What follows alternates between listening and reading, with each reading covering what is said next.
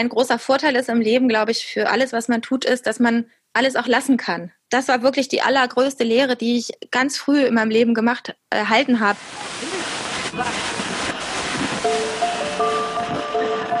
Herzlich willkommen zu Hansa Rauschen, dem Literaturpodcast des Hansa Verlages. Mein Name ist Florian Kessler. Hier sprechen alle zwei Wochen Lektorinnen und Lektoren mit Menschen aus der Welt der Bücher, mit Schreibenden und Lesenden, mit Leuten von anderen Verlagen und aus dem Haus. Es geht um alles, was in Bücher passt und außenrum passiert. Und das ist wirklich nicht wenig. Willkommen zur 40. Folge von Hansa Rauschen, für die der Hansa Verlag einfach mal bei einem ganz anders gearteten deutschsprachigen Verlag angeklopft hat. Gesprochen habe ich nämlich mit Nicola Richter, die 2013 als Ein-Personen-Unternehmen den Verlag Mikrotext erfunden und gegründet hat. Diesen Verlag, wie einige andere tolle Institutionen dieser Art, vom Frohmann Verlag bis zur Subkultur, kennt jede und jeder, die sich mit innovativen Verlegen, mit originellen und guten Texten und überhaupt mit ganz anderen Ideen darüber, wie man überhaupt Texte an die Leute bringen soll, beschäftigt. Mit Nicola habe ich über ihre vielen sehr guten Ideen und Veränderungen gesprochen, die beim Mikrotext bis zum derzeit laufenden Jahr des offenen Verlags geführt haben, über das man am besten auf www.mikrotext.de nachliest. Und ebenso über die Gründe und Entwicklungen, die Nicola überhaupt dazu gebracht haben, den Schritt zu wagen und einen Verlag zu gründen. Viel Spaß mit Hansa Rauschen. Nicola Richter ist da und wir sprechen heute über ihren Verlag Mikrotext, über unabhängige Verlage, Indie-Verlage überhaupt und vielleicht auch die Frage, wie man überhaupt das macht, verlegen, Bücher verlegen, Texte verlegen. Ich fange aber ganz anders an, Nicola, und zwar einige Jahre vor deiner Gründung von Mikrotext. Nämlich der erste Text, den ich glaube, ich von dir kenne, ist nicht ein Text, den du verlegt hast, sondern das sind Texte, die du selbst geschrieben hast.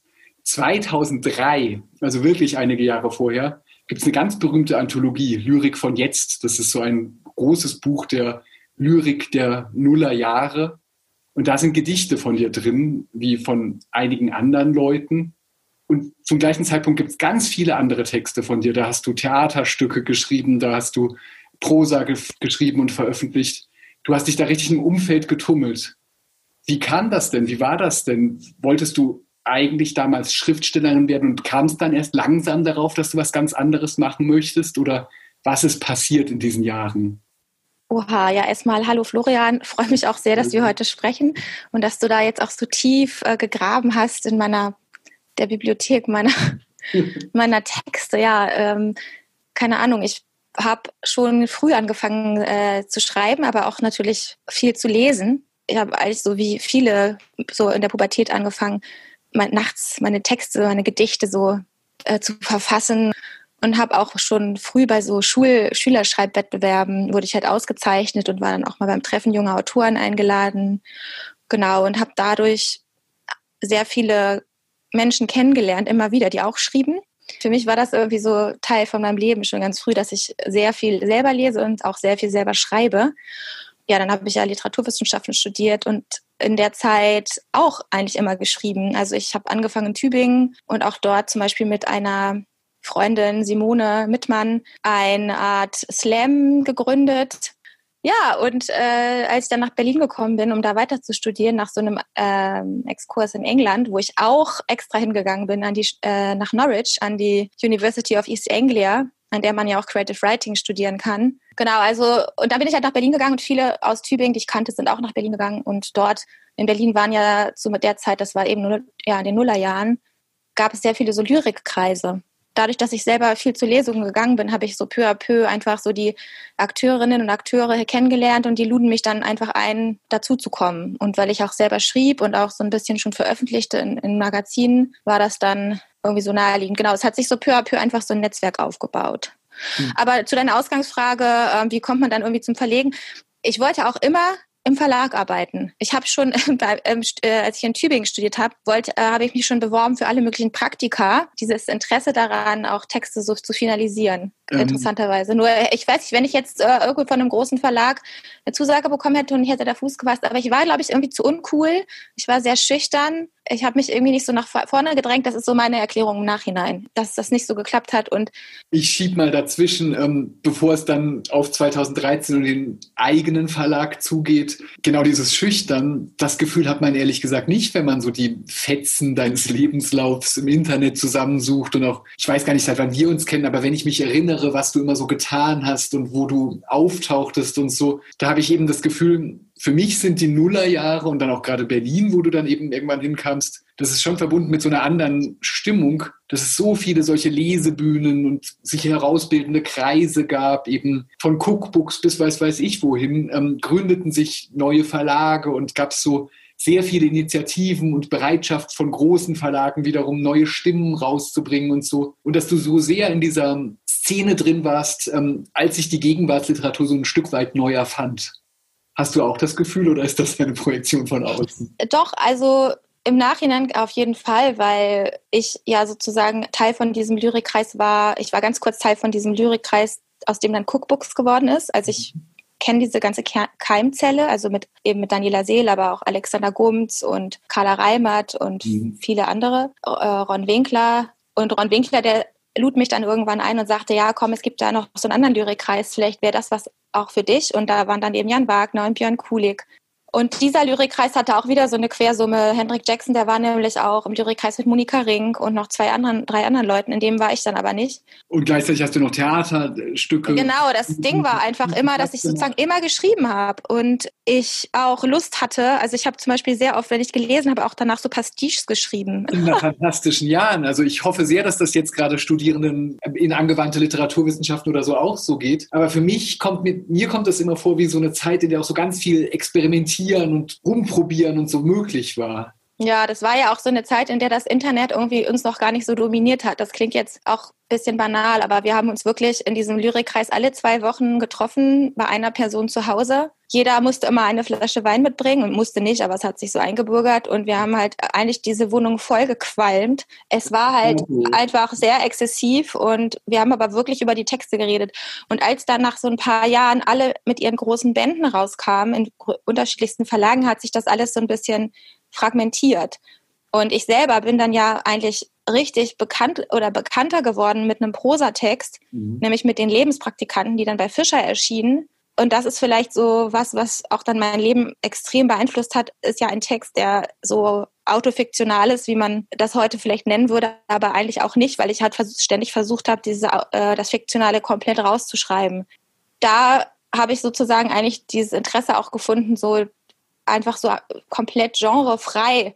Also ich habe das ja einfach geschrieben, weil ich das interessant fand, über eigene Erfahrungen fiktional zu schreiben. Und das hatte dann auf einmal recht viel Freiheiten, ne? dass man merkt, ja, es ist jetzt eigentlich kein Roman, es sind jetzt eigentlich keine Kurzgeschichten, es ist jetzt eigentlich keine Reportage. Für mich ist das Buch, das hing natürlich ganz stark damit zusammen, dass es da tatsächlich dieses neue Interesse zum einen gab an sowas du hast es ja genannt, auch einen dokumentarischen Roman, dass man überhaupt auf so eine Weise recherchieren kann. Und andererseits war das halt so eine Verkörperung von einem Lebensgefühl, dieses Generation-Praktikum. Ähm, es gibt da drin die Zeile, ähm, oder es wird beschrieben als flexible Menschen, die sich ständig neu erfinden. Und ich glaube, das ist eben heute schon auch ganz stark da. Aber zu der Zeit war das, glaube ich, auch was sehr, sehr Neues, was du so auf den Punkt brachtest, oder? Ja, genau. Ich habe vor allen Dingen immer versucht, das eben zu beschreiben in einer Art, dass es eben nicht darum geht, die, diese Generation Praktikum jetzt als die Leidensgeneration unserer Zeit darzustellen, sondern als ein Beispiel dafür, dass sich die Arbeitswelt verändert, flexibilisiert und dass wenn schon, sag ich mal, ausgebildete Akademikerinnen und Akademiker aus äh, wohl situierten Elternhäusern diese Erfahrung machen der Prekarisierung, mhm. die unangenehm ist, die auch eine, eine andere Form von ähm, politischer Haltung eigentlich mit sich bringt, weil man, wenn man so von, Termin, von, von Job zu Job hangelt, geht auch viel Energie flöten, um sich vielleicht politisch zu engagieren. Äh, ja, dass wenn sozusagen diese Menschen davon schon beeinflusst sind, wie ist es dann bei denen, die in ganz anderen Jobs arbeiten? Ne? Also ja. Die Lebenspraktikanten ist ja schon in den Nullerjahren erschienen. Und in denen geht es ja ganz stark darum, dass man sich immer neu erfindet. Es war ein erfolgreiches Buch. Du hättest jetzt davon aus auch einfach weitergehen können. Es wäre in der Luft gewesen. So machen es ja ganz viele, dass sie einfach das nächste Buch schreiben. Hast du aber gerade nicht gemacht, sondern du hast dich tatsächlich neu erfunden und 2013 dann den Verlag Mikrotext gegründet. Wie ist das denn passiert? Wie ist es dazu gekommen? Warum hast du das System so gewechselt? Genau, ich habe dann das Buch habe ich geschrieben, als ich gerade angefangen hatte mit einem Volontariat in einer Zeitschrift. Also ich bin eigentlich auch noch eine ausgebildete Redakteurin dann äh, geworden nach meinem Studium. Und ich hätte auch dann ein zweites Buch schreiben sollen, beziehungsweise war im Gespräch mit dem Verlag. Mhm. Allerdings wollte ich erst, also ich, es ging nochmal um so ein dokumentarisches Thema. Ich hatte auch schon äh, eine Idee dafür. Das Problem war nur, dass ich eigentlich meine Kurzgeschichten veröffentlichen wollte. Und wir sind jetzt eigentlich schon direkt am Verlegen und an dem ganzen Wahnsinn darum, wie das teilweise ist auf diesem blöden Buchmarkt. Ich habe den halt von vielen Seiten erlebt, eben als Redakteurin oder als Autorin, bevor ich dann selber einen Verlag hatte. Und deshalb versuche ich auch vielleicht manche Sachen anders zu machen. Ähm, dann war aber so der, die Ansage, nee, deine Kurzgeschichten, die können wir eh nicht verkaufen. Aber dann habe ich gesagt, ja gut, aber dann versuche ich halt einen eigenen Verlag dafür zu finden. Und wenn ich das dann gemacht habe, dann können wir ja das andere Buch nochmal besprechen. Ja, okay. Dann war der andere Verlag, den ich gefunden habe, war auch gar nicht so klein, nämlich der Berlin Verlag. Und dann war der Fischer Verlag halt so ein bisschen so, ja, dann hast du ja jetzt den Verlag gewechselt. Und dann war irgendwie so die Kommunikation gestört. Ist jetzt nicht mehr gestört. Also ich, nur dadurch ist dieses nächste Buch dann irgendwie nicht mehr gekommen.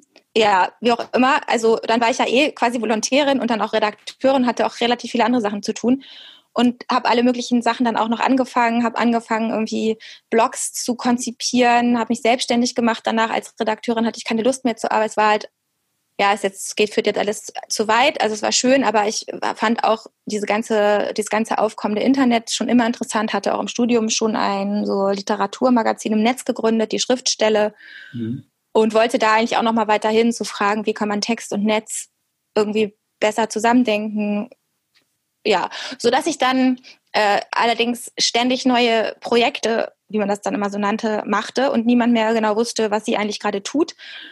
und irgendwann bin ich aber, das was, was auch typisch war für diese Zeit, diese Verquickung von, äh, von so Impulsen. Ich bin wirklich, also mein Verlag ist eigentlich nur dadurch entstanden, dass ich so eine Art Stipendium vom British Council bekommen habe. Und das habe ich bekommen, weil der, äh, das Theatertreffen-Blog, was ich gegründet habe, was so das erste Festival-Blog in der Theaterwelt in Deutschland war, das hat ein, da habe ich dann angefangen, englische Blogger auch einzuladen, damit auch deutschsprachige Theaterwelt äh, nicht nur auf Deutsch wahrgenommen werden kann, sondern eben auch für englischsprachige oder internationale Gäste, die ja nicht alle Deutsch können. Mhm. Und dieser englischsprachige Blogger, der wurde zitiert dann von einem Guardian-Blogger. Und darüber ist dann die British Council-Leiterin hier in Berlin auf mich aufmerksam geworden. Und dann lud sie mich halt ein zu so einem Treffen und hat mir gesagt, ja, wir haben eben dieses äh, Stipendium Young Cultural Leadership und da könnte ich mich halt bewerben. Da würde immer nur eine Person aus Deutschland genommen und da könne man sich dann eben mit einem gewissen Budget, das waren nämlich 3000 Pfund, kann man dann sich fortbilden in einem Thema. Ja, und dann habe ich gesagt, okay, ich be bewerbe mich jetzt mit Digital Publishing als Thema, weil ich mache ja die ganze Zeit Netz und Blogging und Editing und, und im deutschen Bereich gab es bisher immer nur dieses Jahr, wir bieten auch das E-Book zum Buch an und wollte danach eigentlich einen Blog starten, auch zum Thema Digital Publishing. Und mhm. nach diesen sieben, acht Monaten habe ich dann aber gemerkt, dass es eigentlich viel klüger wäre, einen Verlag zu gründen. Also weil die Blogs waren eigentlich schon da auf Englisch und ob ich jetzt den auf Deutsch schreibe oder nicht, war eigentlich wurscht. Die gesamte Szene so für digitales Publishing ist eh schon relativ englisch. Und genau, und dann habe ich also 2012 durch diesen Impuls dann die, die Idee, ist in mir gewachsen, einen Verlag zu gründen. Und jetzt kommt wieder so der Sprung in diese Nullerjahre von Berlin ich kannte halt echt sehr viele Autoren, Autorinnen ja. schon. Und das war sozusagen auch der Schatz. Und ich kannte sehr viele Journalisten und Journalistinnen persönlich durch meine Arbeit als Redakteurin mhm. und durch meine Arbeit als Blog-Konzepterin, sage ich mal so. Das waren vor allen Dingen so Jobs, äh, Blogs zur Förderung von jungen Journalistinnen und Journalisten im Kulturbereich. Hatte ich halt ein Riesennetzwerk an jungen Journalisten und Journalistinnen im Kulturbereich es ist ja eigentlich eine faszinierende Beschreibung, wie du dann daran gekommen bist, dass du, also es ist ja wirklich ein, ich glaube, man nennt das was Serendipity, dass man ähm, sofort ja. ohne etwas zu suchen, wohin kommt. Und gleichzeitig ähm, gibt es ja so viele andere Verlage und auch gerade kleinere Verlage und unabhängige Verlage, die mit so einer ganz starken Idee, so ich möchte schottische Lyrik aus dem 18. Jahrhundert veröffentlichen oder was weiß ich, die so rangehen und so richtig so, so sehr klare Rahmenbedingungen haben und bei dir scheint es mir eigentlich immer genau andersrum zu sein, dass, dass du vor allem kamst plötzlich Gegebenheiten hattest und eigentlich immer nur dich dafür interessierst, was man alles mit Plattformen machen kann und was da alles zusammenkommen kann und äh, was da alles passieren kann. Deswegen dein Verlag war von Anfang an sehr einfach so eine große offene Spielwiese irgendwie, oder? Genau, also die Offenheit ist mir schon sehr wichtig, aber eher so eine Offenheit im Denken und ich habe mein Verlegen von Anfang an auch verstanden als öffentliche Handlung, eine, eine Art politische Handlung, also um einen Raum auch zu öffnen für Themen oder Stimmen, die halt eben noch keinen solchen Raum hatten oder haben. Bei mir war das Konzept am Anfang schon sehr rigide. Ich hatte ja vor, mich vor allen Dingen mit kurzen Texten zu beschäftigen, nicht gattungsbezogen, Texte, die zu kurz waren, um in Buchform zu kommen und zu lang, um in Magazinen abgedruckt zu werden. Die Texte haben mich interessiert und mich hat auch ja interessiert, wie sozusagen sich das Erzählen verändert durch Plattformen, genau, also durch das Erzählen auf Netzplattformen. Also da war schon ein durchaus ästhetisches Interesse, nur das habe ich nicht so eingegrenzt, klar. Also ich habe jetzt nicht gesagt, ich veröffentliche jetzt nur Texte, die auf Facebook entstehen von Autoren, Autorinnen, die nicht längere Texte schreiben als 200 Wörter oder so. Ja, das, und da habe ich ja dann am Anfang auch gesagt, okay, ich veröffentliche zwei E-Books parallel, die sich ergänzen inhaltlich, die man wie so eine Art kleines literarisches Magazin auch lesen könnte. Mhm. Ähm, ich verabschiede mich von den Sommer- und Herbstprogrammen. Ich mache saisonale, also jahreszeitliche Programme. Und davon bin ich dann aber auch nach einem Jahr abgegangen, weil ich gemerkt habe, dass es viel schlauer ist, einfach jeden Titel einzeln zu planen. Deshalb erscheinen seitdem immer so sechs bis acht, manchmal auch zehn Titel so nacheinander. Du hast gleichzeitig dann eben das auch immer weiter entgrenzt, dass immer neue Ideen dazugekommen sind, was man überhaupt damit machen kann, dass man so ein sehr schneller Verlag, so eine kleine Einheit ist, oder? Das ist eigentlich ist doch, ähm, dass du immer wieder so Sachen daraus gelernt hast, was du für Bücher machst und dann neu angefangen hat. Wenn man sich durch die Liste einfach nur durchscrollt, der, der Titel, die du gemacht hast, dann geht das ja in die verschiedensten Richtungen, dass man denkt, du beschäftigst dich mal damit, dann damit. Ähm, mir kommt es immer vor, als würdest du tatsächlich irgendwie immer noch ganz viele verschiedene Praktika machen, dass du so verschiedene Einblicke bekommst. Ja, für mich ist es halt schon wichtig, dass, dass es so eine Vielfalt gibt. Deshalb gibt es auf der Verlagsseite ist ja auch jeder Titel gleich groß abgebildet, mhm. egal wie lang oder wie kurz oder wie bekannt der Autor, die Autorin oder unbekannt. Ich äh, unterscheide auch nicht zwischen Sachbuch und ähm, belletristischem Programm. Also die Titel sind, sehen alle gleichwertig aus. Es sind halt wirklich alles so engagierte Texte. Und die typischen Vertreter oder Vertreterinnen sind jetzt vielleicht so jemand wie Stefanie Sargnagel, ja. Mhm. Da würde jetzt wahrscheinlich jeder unterschreiben, dass sie schon für eine sehr neue Form von Literatur steht diese Diversität oder diese, dieses, diese Freiheit im Denken, die interessiert mich schon sehr. Ich glaube, das war Stefan Boromka, der dann mal irgendwann so eine äh, sehr schöne Eloge auf Mikrotext auf seinem Blog schrieb. Dann hat er seinen Blog leider gelöscht und diese Eloge ist verschwunden. Ich habe nur noch so Fetzen da draus, die ich mal irgendwann verwendet habe, so als Pressezitate. Und das eine war, wo er so schrieb, so Mikrotext ist unser Nudge-Verlag. So man weiß nie, was kommt. Ja, ganz genau. Das, ähm, das ist viel besser beschrieben als das, was ich mit Offenheit meinte. Aber ähm, du hast das jetzt auch gerade schön mit dieser Neugier auf solche, auf solche Dinge gesehen.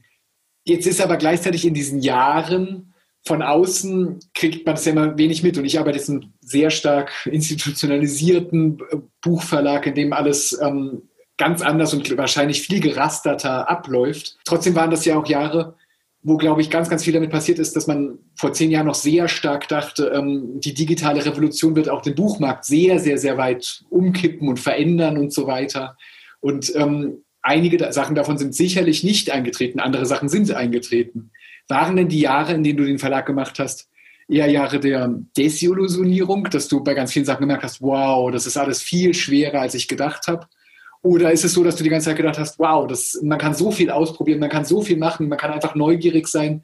Das ist großartig, so etwas zu machen wie Mikrotext. Ich glaube, es ist beides. Also diese Desillusionierung, klar, die E-Books in Deutschland sind eine kleine, also wenn man jetzt nur über die E-Books redet, von denen ich ja sehr schnell weggekommen bin, also der zweite Titel, Abu Zaid, der wurde ja gleich gedruckt, aber äh, Mikrotext wurde ja auch sehr lange als rein digitaler Verlag angesehen, ist er ja gar nicht. Also da hat, ist meiner Ansicht nach noch nicht so viel passiert, wie passieren könnte. Ich hoffe da immer auf die Bibliotheken und auf die Leser und Leserinnen, die einfach so jetzt nachkommen, die ähm, viel mehr auf ihren Geräten lesen und die dann auch merken, dass es einfach total praktisch ist, sich äh, in Bibliotheken digital Texte auszuleihen und aber was einfach total Spaß macht, ist ja, dass sich ja in dieser Zeit wirklich so viele Möglichkeiten aufgetan haben, wie diese Crowdfunding-Themen oder wie man das heute nennt, so Patreon-Möglichkeiten. Mhm. Dann, ich habe ja so eine Art Subskriptionsmodell mit Steady für die digitalen Titel ähm, schon seit mehreren Jahren. Und das läuft jetzt auch nicht so, dass ich denke, wow, irgendwie ist mega erfolgreich, aber es gibt eine gewisse treue Abonnentenschar, die sagt, nee, wir unterstützen das und wir möchten auch jeden Titel digital bekommen, beziehungsweise die Möglichkeit haben, viel günstiger als jetzt auf den ganzen Plattformen und weniger proprietär diese Titel auf unseren Rechnern zu haben. Genau, und das sind für mich aber alles Erfolgsprojekte in dem Sinne, weil es wird schon von manchen Menschen angenommen. Ich habe nur als kleiner Verlag halt nicht die Reichweite, mhm. die große Verlage haben, weil A ist der Verlag bei Lesern und Leserinnen dann halt noch nicht so bekannt, wie er vielleicht so in der Branche wirkt. Ähm, zweitens habe ich überhaupt kein Marketingbudget, also ich gebe wirklich kein Geld für Werbung aus. Dann denke ich mir immer, dann ist es ja schon ein Riesenerfolg, weil dafür bin ich schon ganz schön weit gekommen. Also ich schreibe eigentlich seit äh, dem zweiten Jahr keine roten Zahlen. Ja, auf jeden Fall. Ähm, das ist dafür, was das für Versuche sind und für Sachen, ist das Wahnsinn. Aber gleichzeitig finde ich das immer interessant, überhaupt an der ganzen Idee von, ich nenne das jetzt immer so blöd Indie, das ist ja auch ein schwieriges Wort manchmal, weil das dann auch so abtut wieder auf so eine gewisse mhm. Weise. Dass es sagt so, okay, das kommt jetzt in den Indie-Keller quasi und ähm, mehr ist es gar nicht. Das meine ich damit aber überhaupt nicht, aber diese Idee von Unabhängigkeit ist trotzdem, ist das nicht unglaublich teuer erkauft, wenn man über eine Idee, du arbeitest da mit allem Elan, Tag und Nacht quasi dran und nach sieben Jahren sagst du, das ist ganz gut, der Verlag finanziert sich selber in, in den Saisons. Das ist ja ähm, ehrlich gesagt wahnsinnig wenig. Muss das nicht unglaublich anstrengend für dich sein? Ich finde, das ist unglaublich viel, weil wenn man sich die großen Verlage anschaut, weiß man ja, dass da die belletristischen Titel, die neuen, den Verlag überhaupt nicht tragen könnten. Also wenn man über Ökonomie redet, sind die unabhängigen Systeme die, die sich tragen können. Mhm. Interessanterweise. Also ich finde gerade sehr interessant, über andere Ökonomien zu sprechen. Mhm. Und im Verlegen können wir das ja auch durchspielen, weil es sind einerseits Produkte, die wir verkaufen, also die haben halt, sind aus Papier gemacht oder haben eine Folie drumherum oder nicht.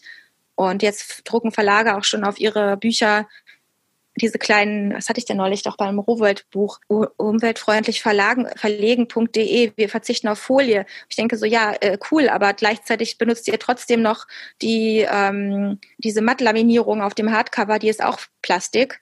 Also dann nehmt die bitte auch noch ab. Jetzt ist es nur ein Beispiel, aber ja. Verantwortung zu übernehmen für die Produkte, die man macht, und natürlich in dem Fall für die Autoren und Autorinnen. So baut sich ja auch so ein ja unsichtbares Wissen auf, was um den Verlag herum läuft, was gar nicht sichtbar ist jetzt von außen. Aber ja, wodurch ich sozusagen in ganz vielen, wie sagt man das so, in so Leseströmen so drinstecke. Also hier oder da wird mir dann gesagt, ja, lies das mal, lies das mal oder hast du das schon mitbekommen? Und ich arbeite ja auch sehr selten mit Agenten und also Agenturen zusammen, weil meine Autoren, meine Autorinnen sind meine besseren Agenten eigentlich. Das ja. ist eigentlich das, was vielleicht auch so eine Art andere Erfindung des Buchmarkts ist, dass da Sachen tatsächlich ganz anders funktionieren.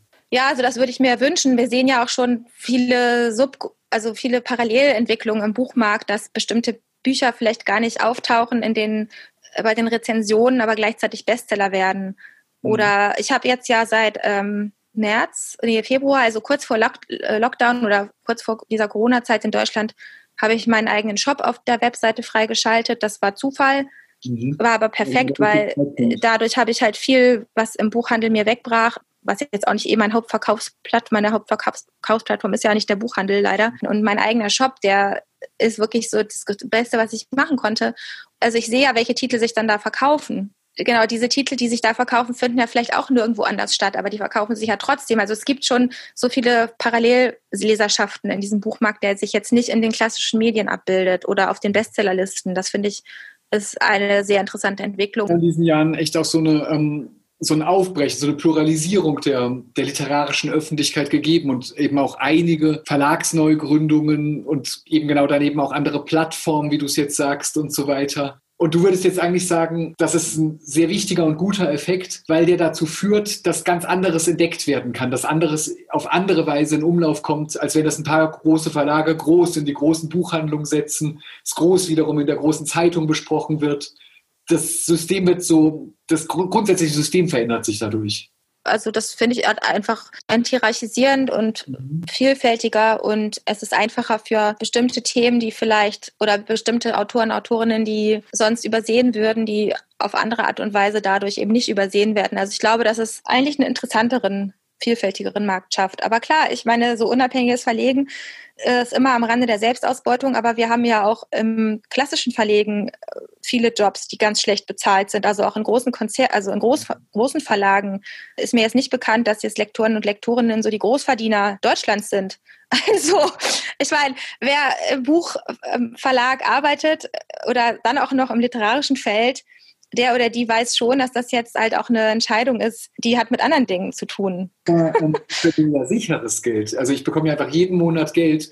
Und da habe ich dann schon Respekt vor Leuten, die das auf so andere Weise ähm, probieren. Darf ich das fragen? Man fragt nicht zu sehr nach Geld, aber ist es denn für dich tatsächlich, wenn du die Rechnung so machst, dass du sagst, das Programm soll sich lohnen, dann geht es auch immer darum, dass du noch daneben andere Sachen machst für, für andere Redaktionen oder, oder so und ähm, dass du so ein sehr kompliziertes System hast, wie du überhaupt Einkommen generierst? Naja, mittlerweile ist es eigentlich gar nicht mehr so kompliziert, weißt du, weil ich bin ja eben seit den Nullerjahren in Berlin. Es sind jetzt 20 Jahre. Ich habe in ganz vielen verschiedenen äh, Kontexten gearbeitet und mein Verlag hat jetzt zweimal den Deutschen Verlagspreis gewonnen. Ich habe wirklich schon viele innovative Dinge in dem Verlag umgesetzt, zuletzt eben dieses Jahr des offenen Verlags. Und ähm, dadurch bekomme ich eigentlich regelmäßig interessante Anfragen, irgendwas zu sagen oder zu tun oder zu machen. Ja. Ist, ich muss da gar nicht mehr so viel tun für mich ist es wirklich was, was so sehr mit dir zu tun hat, auf welche Weise du das machst, weil irgendwie ist es ja tatsächlich wie die Lebenspraktikanten und ähm, dass du schon so viel selber geschrieben und so weiter hast, dass es andere,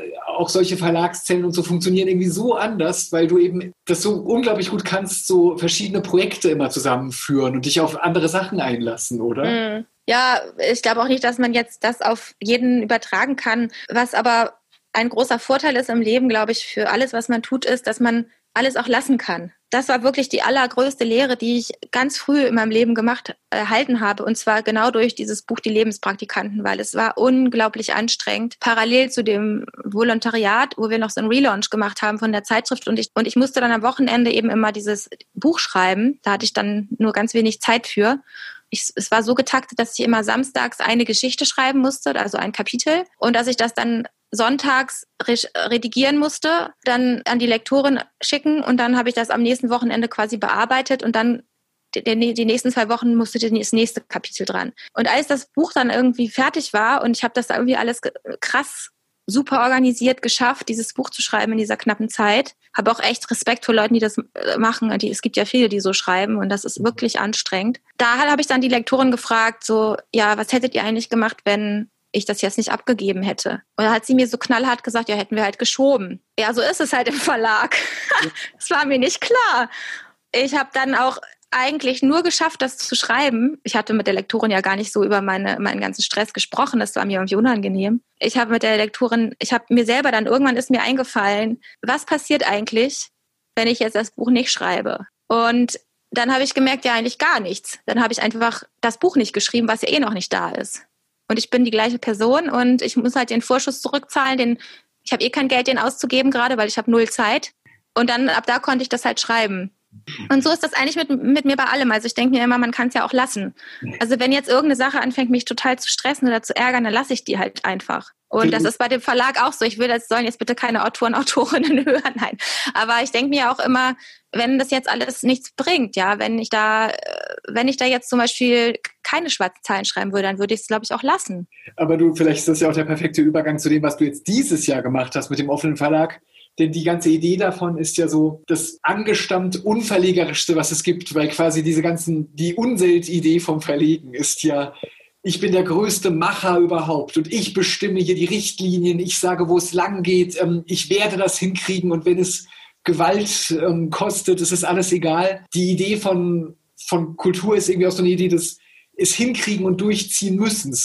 Ich glaube, dein Verlag, der überhaupt einfach sehr interessiert ist und sehr, sehr viel ausprobiert, was man so machen kann, digital, analog, was für Autorschaft man hineinbekommen kann und so, der widersetzt sich dem eben, indem er sagt, ähm, ich lasse ganz viel auch einfach zu. Und das hast du ja in diesem Jahr letztlich auf die Spitze getrieben. Ja, stimmt. Aber der, die Idee kam auch eigentlich durch Gespräche mit anderen und mit einer extremen Ermüdungserscheinung, die ich letztes Jahr hatte, dass ich äh, so nach sieben Jahren Verlag mich irgendwie gefragt habe, so, ja, mache ich das jetzt einfach alles immer so weiter? Also ich hatte genug Ideen, was ich machen könnte, aber es war so langweilig geworden, immer mit mir selber alles zu diskutieren. Und habe dann irgendwie, wenn ich dann Freunde oder Bekannte getroffen habe, oft auch gefragt, so, ja, wie fändet ihr das, wenn ich jetzt den Verlag schließe wegen der Klimakrise und einfach komplett andere Sachen mache und einfach nichts mehr produziere, was die so und dann, ja, dann haben wir halt, habe ich so mehrere Monate mit vielen gesprochen. Dann habe ich aber, ja, und dann, dann kam aber irgendwie so, ja, mach doch das Gegenteil, also nicht, nicht schließen, sondern öffnen. Also das war eigentlich, glaube ich, sogar die Idee von Ole Rauch hier vom Jacobin-Magazin. Ja. Und so gesagt. was? Ja, dann habe ich gesagt, ja, gut, stimmt, kann ich eigentlich auch machen. So ist ja auch mal was anderes. Und dann habe ich da aber total lange drüber nachgedacht, auch mit äh, Ole damals äh, diskutiert, wie könnte man das machen. Ja, ich musste das natürlich auch irgendwie in meine, ja, in mein System irgendwie doch mhm. reinkriegen, weil ich habe schon ein Verlagssystem, ja, ich habe eine Auslieferung, ich habe Herstellungsprozesse, ähm, Finanzierungsfragen stehen dann im Raum. Ähm, wie soll ich, ne, das war halt klar, ich muss es irgendwie strukturieren. Genau, und dann habe ich ja diese Ausschreibung gemacht. Im November, glaube ich, Oktober habe ich die ausgeschrieben, dieses Jahr des offenen Verlags. Und man konnte sich eben bis Mitte November oder so melden mit Ideen. Und ich habe dann relativ schnell aus so irgendwie 30 Ideen eben so fünf bis sechs rausgesucht. Kam da viel interessanter? Ja, das Interessante war daran eigentlich vor allen Dingen, dass ich ja ich weiß nicht, wie es bei euch ist im Verlag, aber ich bekomme ja schon auch Manuskripte geschickt, mal oft von Menschen, die sich nicht durchgucken, nicht anschauen, was ich so verlege. Das sind dann eigentlich auch zu 99 Prozent männliche Autoren, die einfach irgendwas schicken. Ich hatte auch jetzt das Gefühl, wenn ich jetzt sage, bitte überlegt euch, welches Buch ihr gerne verlegen wollt, dass sich dann Leute melden, die wirklich etwas für einen Text tun wollen. Mhm. Nicht für ihren eigenen, ihr eigenes Ego äh, im ersten Sinne. Und so war das auch. Es meldeten sich halt äh, auch fast nur weibliche Interessenten so und vor allen Dingen Kollektive.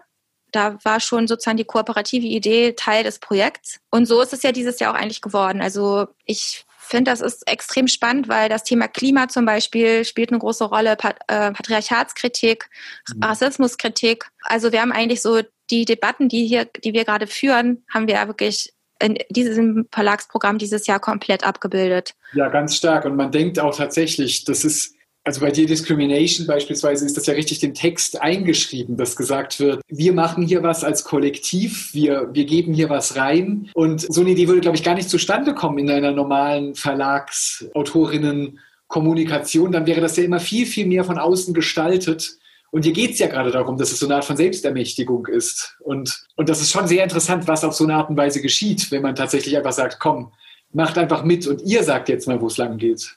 Also das war für mich auf jeden Fall ein wahnsinniger Lernprozess auch, weil natürlich jedes Team und jede Verlegerin, in dem Fall waren es alles Verlegerinnen, auch anders mhm sind und jeder bringt anderes Wissen mit, andere Kompetenzen, andere Ideen. Aber auf der anderen Seite war es natürlich für die Verlegerinnen, die jetzt in diesem Jahr mit mir verlegt haben, mhm. auch eine Art Verlagsschule. Ich glaube, dass diese sechs Menschen oder Teams, es waren sechs, die, dass die wirklich alle auch jetzt anders übers Verlegen nachdenken und auch anders sehen, was da wirklich passiert. Und weil man selber dann eben die ganzen Rahmenbedingungen, an die man ständig stößt, ähm, klar machen muss und ähm, was überhaupt möglich ist, was nicht, warum nicht und so weiter. Das sind ja eigentlich Gespräche, die man auch in einem größeren Verlag die ganze Zeit führt, ununterbrochen eigentlich. Und so wird das irgendwie nach außen getragen und das ist natürlich ein sehr, sehr schöner Effekt. Ja, also die Verlegerinnen waren einerseits alle auch, glaube ich, ganz stolz darauf, dass sie, die, äh, dass sie selber Titel betreuen konnten, aber auch teilweise sehr angestrengt. Und ja. das ist ja auch das, das kennen wir alle. das ist so ein sehr, sehr schöner, eine sehr schöne Arbeit, sehr tiefgehend, also verändert einen auch persönlich oft die, der Kontakt mit den Autoren, Autorinnen, mit den Texten. Aber es ist oft auch sehr anstrengend, weil es doch sehr persönliche Prozesse auch sind. Und das war jetzt, glaube ich, für, für alle schon immer ganz spannend, so dieser Prozess. Auch die Frage, wie, wird, wie werden die Texte wahrgenommen? Warum, äh, ich weiß nicht, wie es bei euch ist, aber ich finde dieses Jahr, es ist ganz komisch, ich weiß nicht, woran es liegt, äh, dass die Titel, die ich jetzt gerade dieses Jahr mache, die jetzt gerade habe ich zum Beispiel den Titel, der als allererstes erschienen ist, dieses ähm, klimafreundliche Kochbuch. Ja. Das wird jetzt irgendwie von Insa Wilke irgendwo vorgestellt, mhm. wo ich äh, halt mich wundere, was ist dieses Jahr los? Also sind die Bücher viel zu früh für alles oder das passiert gerade ständig, dass so mit ganz großer Verspätung Texte nach vorne geholt werden, wo ich denke, so ja, warum macht ihr es denn jetzt? Aber immerhin wird es jetzt gemacht, klar, ist toll, aber.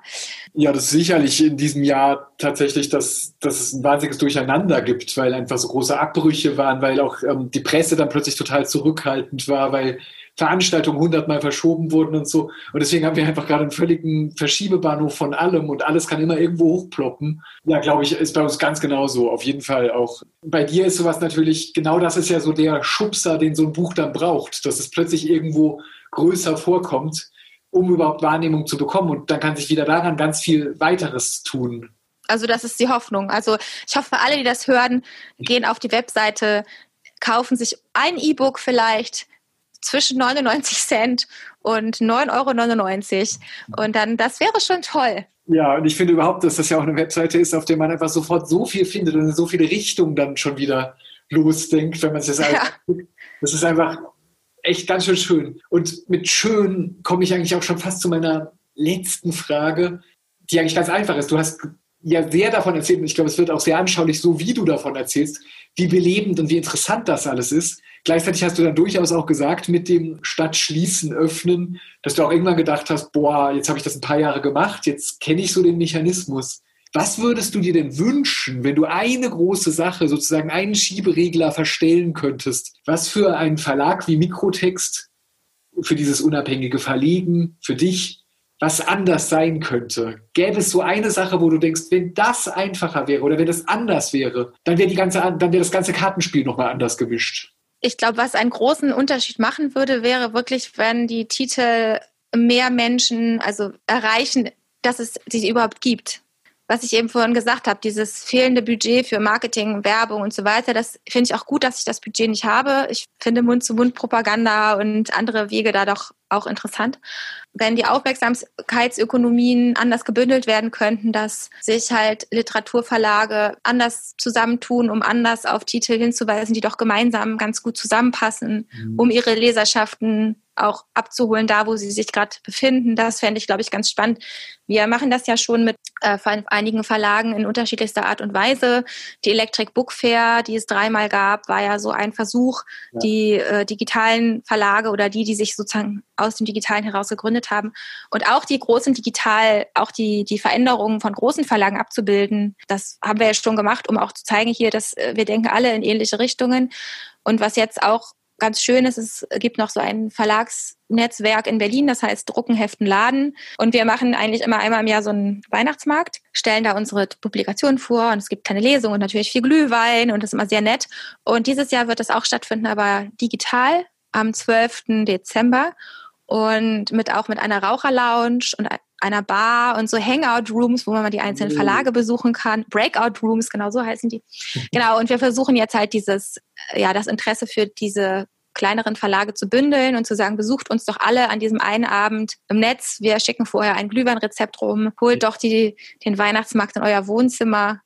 Und ja, also ich glaube, die, das ist, sind immer alles Möglichkeiten, die Aufmerksamkeiten zu bündeln, aber das ist halt sehr schwierig ich glaube, da könnte man wahrscheinlich zwischen groß und klein noch anders, ja, andere Synergien, wie sie so schön heißen, schaffen. Ich denke ja gleichzeitig sofort, wenn du das sagst, also die ganze Asymmetrie des Buchmarkts, also de deren Toxik spürt man ja auch in einem größeren Verlag, dass, dass wir auch genau damit konfrontiert sind, dass dann einige Titel ähm, wahnsinnig ins Licht kommen und so weiter. Das kann durchaus passieren aber dass man dann sofort merkt, dass dadurch dann wieder so zweite Reihen hergestellt werden, wo es fast unmöglich ist, Bücher zu bewegen und ähm, Leute dazu zu bekommen, sie überhaupt mitzubekommen. Und das ist immer das große Problem. Ich finde ja ganz altmodisch dieses erste Stichwort, das du gesagt hast, von der Mundpropaganda, da was ganz Wichtiges, dass ich immer das Gefühl habe, das ist so viel wert, wenn, wenn überhaupt Menschen sich interessieren und davon erzählen und Sachen weitertragen und so. Aber das verändert natürlich nicht einen riesigen kapitalistischen Markt, das ist auch klar. Ja, also da können wir, glaube ich, nur anfangen, selber unsere Ökonomien irgendwie anders zu denken oder die Bücher zu machen, die diese Denkweisen anregen. Das ist ja auch schon mal dann was. Ja, ich, ich meine, klar, in dieser Corona-Zeit fragt man sich ja sowieso so vieles. Dieses ganze Wort der Systemrelevanz ist ja auch ein schwieriges Wort. Und die Kultur ist halt nicht nur Unterhaltung und ist auf jeden Fall systemrelevant. Und ich bin mir auch sicher, dass die Buchhandlungen, die ja ganz gut hier durch diese Zeit gekommen sind, auch gerade kleine Buchhandlungen, das war für mich so ein totaler Aha, ja. also so ein richtiges Aha-Erlebnis. Ja, aber was du gesagt hast mit, ähm, was die Buchhandlung erzählt, das ging mir auch ganz genau so, dass ich auch das Gefühl hatte, das ist erstmal der Beweis, dass die Grundvoraussetzung da ist, dass die Menschen etwas damit anfangen möchten. Und darauf kann man ja unterschiedlich reagieren. Und was du erzählt hast, wie du Bücher denkst und machst. Und so kann man ja tatsächlich eigene Systeme und vielleicht tatsächlich funktionierende andere Ökonomien ähm, entwickeln, die, die das ganz, ganz anders machen. Und das finde ich schon einen sehr, sehr wichtigen Versuch, weil es kann einfach nicht sein, dass eine so große Branche immer nur einfach weiter den Karren den Berg runterfahren würde. Das kann ich mir nicht vorstellen, dass das der richtige Weg wäre. Also das hoffe ich halt auch, dass, meine, man sieht ja auch schon beispielsweise dadurch, dass jetzt einige Verlage statt der Messe ja diese Lesungen zusammen im Netz angeboten haben oder mhm. dass einfach versucht wird, Leser und Leserinnen dort abzuholen, wo sie vielleicht auch sind, nämlich auch gerade im Netz. Man sich schon überlegen muss, an welcher Stelle sind eigentlich jetzt gerade meine Leser und Leserinnen. Ja. Ich glaube, das ist auch eine total interessante Frage. Und wenn die Bücher nur im Buchladen liegen, das ist zwar schön, aber ich glaube, das ist, kann halt nicht der einzige Ort sein.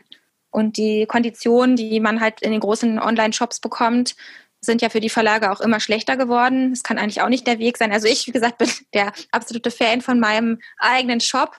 Ich will eigentlich natürlich nicht jeden Tag da tausend Bestellungen haben, weil die könnte ich gar nicht mehr verwalten. Aber eigentlich will ich das schon haben, weil dann müsste ich mir, dann könnte ich mir meine eigene Auslieferung vielleicht aufbauen. Ach so, zu deiner Frage. Das wäre nämlich noch die Mega-Revolution.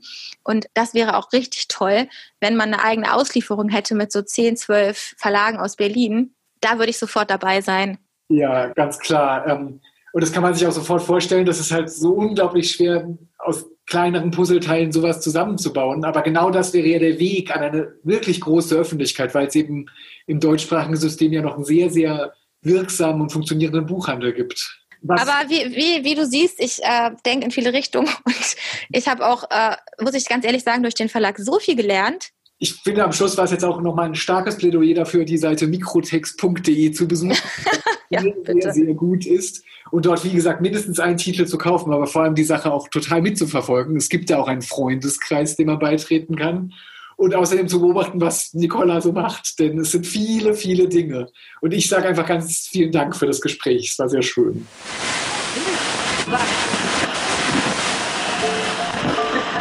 Das war es für heute mit dem Podcast Hansa Rauschen. Das waren viele Worte für viele interessante Dinge. Bis zur nächsten Folge und danke fürs Zuhören.